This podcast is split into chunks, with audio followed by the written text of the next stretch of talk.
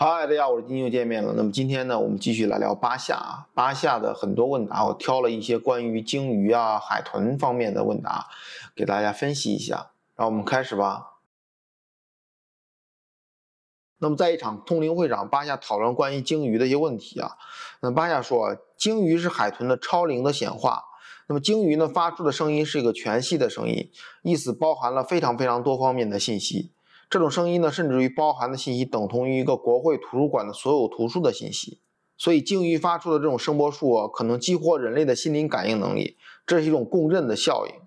同时呢，座头鲸的声音呢，也可以治疗人类的疾病，例如中风患者呀，因为这种声音呢是一种能量，改变着我们的振动频率，从而改变了我们的大脑的线路。那有人问呢，海豚真的可以回到陆地上吗？巴夏回答，在亚特兰蒂斯时期，有一些灵魂呢，一世是海豚，一世又回到陆地变成了人类。但是由于亚特兰蒂斯的沉没呀，这种交替的转化停止了。那么我们的未来呢，会出现这种情况，即一世为海豚，一世为人类。这种学习方式呢，也是一种交替的轮回学习方式。那么关于金星啊，巴夏说，金星人存在于第五密度，即第五维度。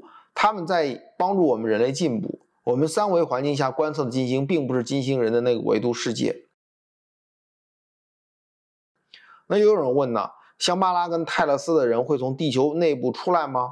巴亚回答：他们不在地球物质的结构内部，而是在另外一个维度。他们也在帮助我们人类提升。但是有一些人呢，可以通过地球的一些入口进入到他们那里，以为他们是在地球内部，但是其实不是，他们只是在地球的另外一个维度。那有人问火星上的狮身人面像为什么这么模糊？巴亚回答：这些照片呢，其实是故意被处理成很模糊的情况，所以呢，总会有一些人有疑问、质疑。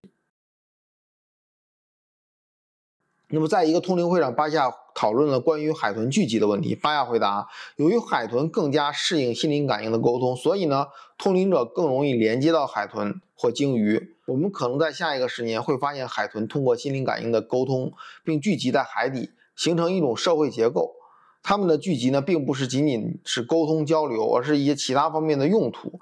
通过一只海豚和人类的沟通，传递给其他海豚。当人类被允许知道的时候呢，我们就会发现这种聚会啊，这种社会结构。那么海豚社会呢，其实是没有分裂、没有恐惧的，所以海豚比较担心和人类通灵，因为海豚跟人类通灵时，它会陷入到人类这样一个思维模式中，因为人类的思维模式很多很多恐惧嘛，所以海豚也比较担心陷入到恐惧当中。那么关于谈到海豚的语言沟通系统啊，巴亚回答，他们使用的是声波振动，声波振动对应着不同的信息，还有包括心灵感应能力，但是心灵感应更多的是情感共鸣。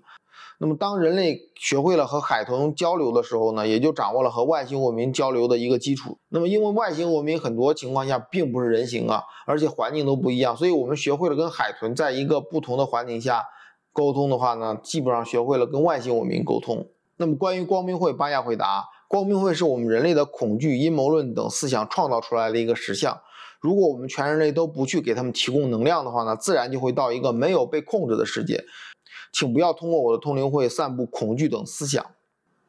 那么关于光明会呢？我的解读是，巴夏这个思路啊，其实跟我个人的这种思路是一致的。目前我们的实相呢，其实是由我们的思维投射创造的。那么光明会呢，就好像一个镜子，照射出我们内心的那种能量。所以的话呢，我们不要去传播，不要去散播这种阴暗的或者说阴谋论的这种思想。